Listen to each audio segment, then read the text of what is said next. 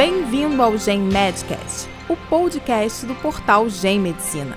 O objetivo do Gen Medcast é difundir informações e experiências que auxiliem na prática da medicina, com entrevistas, análise de artigos científicos, discussão de casos clínicos e highlights de congressos.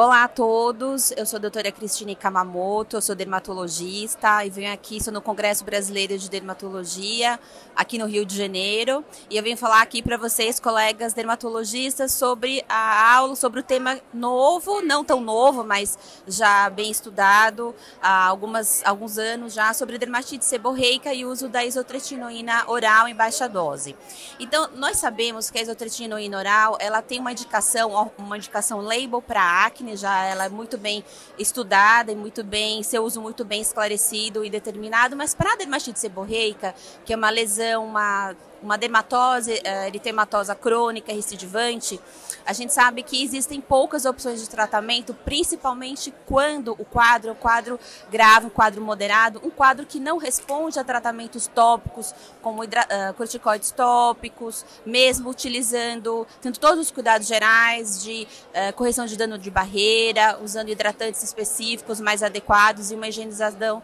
e uma higienização específica. Então, na minha aula, eh, nós trouxemos na, na, minha aula, eu trouxe aqui na, no, ao Congresso os resultados de um estudo que foi feito entre 2010 e 2014 na Universidade Federal de São Paulo, sob orientação da doutora Edileia Bagatin. E nós tivemos uma boa resposta com a oral em baixa dose, foi uma dose de 10 miligramas por quilo de peso para esses quadros de dermatite seborreica moderada grave. Mas o grupo que recebeu também foi tratado com shampoo antisseborreico e, e sabonete antisseborreico também apresentaram uma melhora. Então, o que nós chegamos à conclusão com o nosso estudo é de que forma a isotretinoína em dose baixa ela poderia beneficiar esses pacientes de dermatite seborreica moderada grave. Seriam dois mecanismos básicos.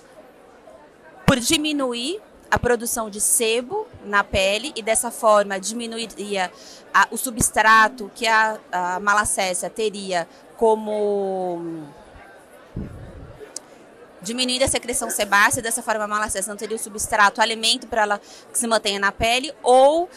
ou por ação anti-inflamatória, por modular negativamente Toll-like 2 e por diminuir toda a cascata inflamatória que já é bem descrita na quadro de dermatite seborreica. Então, de um modo geral, concluindo, eu acredito que a dermatite seborreica vale ressaltar que não é uma medicação de primeira linha, ela é uma medicação com de segunda opção para os casos de dermatite seborreica moderada grave, quando o tratamento convencional consagrado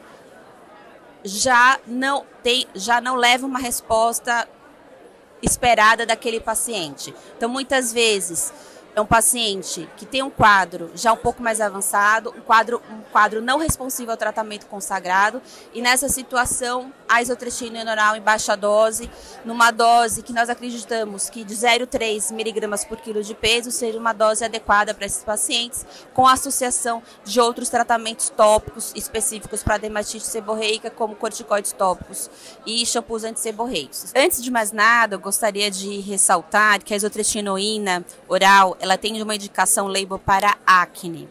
E na nossa aula, e a nossa aula abordou o uso da isotestina oral e seu mecanismo de ação em indicações off-label. Então, isso quer dizer que ao utilizarmos a isotretinoína com indicações off-label, como, como rosácea, fotoenvelhecimento e campo de cancerização, e no, na, na, minha aula de dermatite seborreica, nós estamos utilizando a isotretinoína por nossa conta e risco.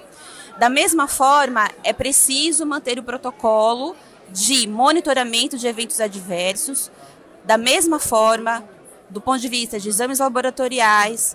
e alterações clínicas, como xerose,